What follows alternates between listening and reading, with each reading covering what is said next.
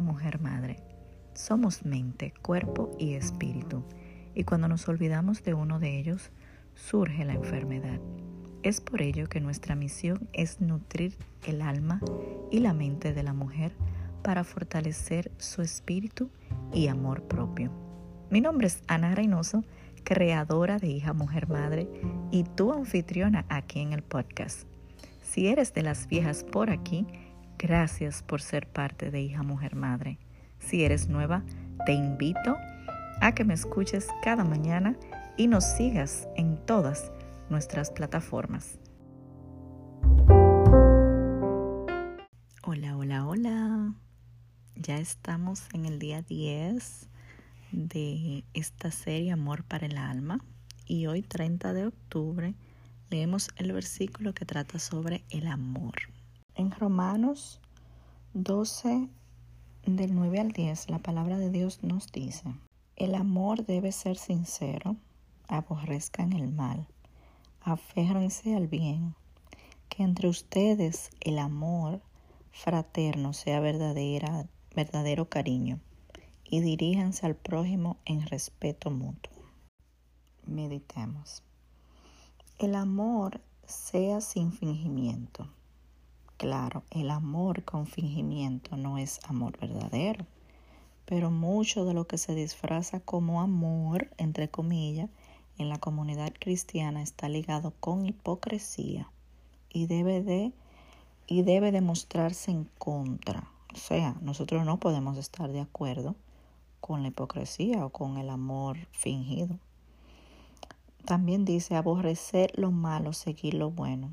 En algunas maneras, a menudo es más fácil para nosotros aborrecer lo malo o seguir lo bueno en lugar de hacer ambas cosas. La persona piadosa sabe cómo practicar ambas. O sea, nosotros no podemos hacer una cosa sin la otra porque estaríamos en lo mismo, siendo hipócritas con nosotros mismos y con los que nos rodean. Debemos de aborrecer lo malo siempre y seguir lo bueno siempre. Muchas veces o no hacemos lo mal hecho, pero somos cómplices de lo mal hecho o simplemente miramos para el otro lado cuando están pasando cosas mal hechas y muchas veces lo contrario, no, no somos buenos, no seguimos lo bueno.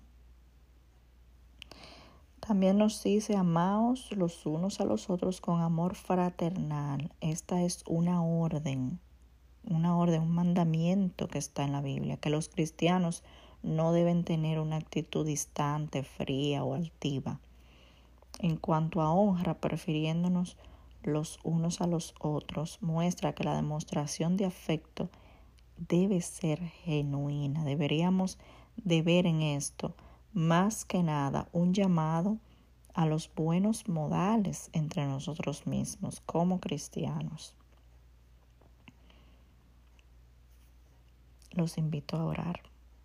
Mi Dios de amor, de justicia, de humildad, te quiero pedir que toques mi corazón para poder tener un amor sincero, sin hipocresía hacia el prójimo.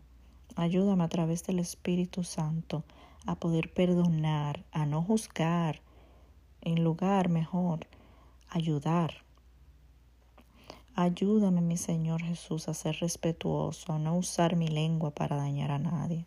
Te lo pido, mi Señor Todopoderoso y Misericordioso, en el nombre de Jesús. Amén.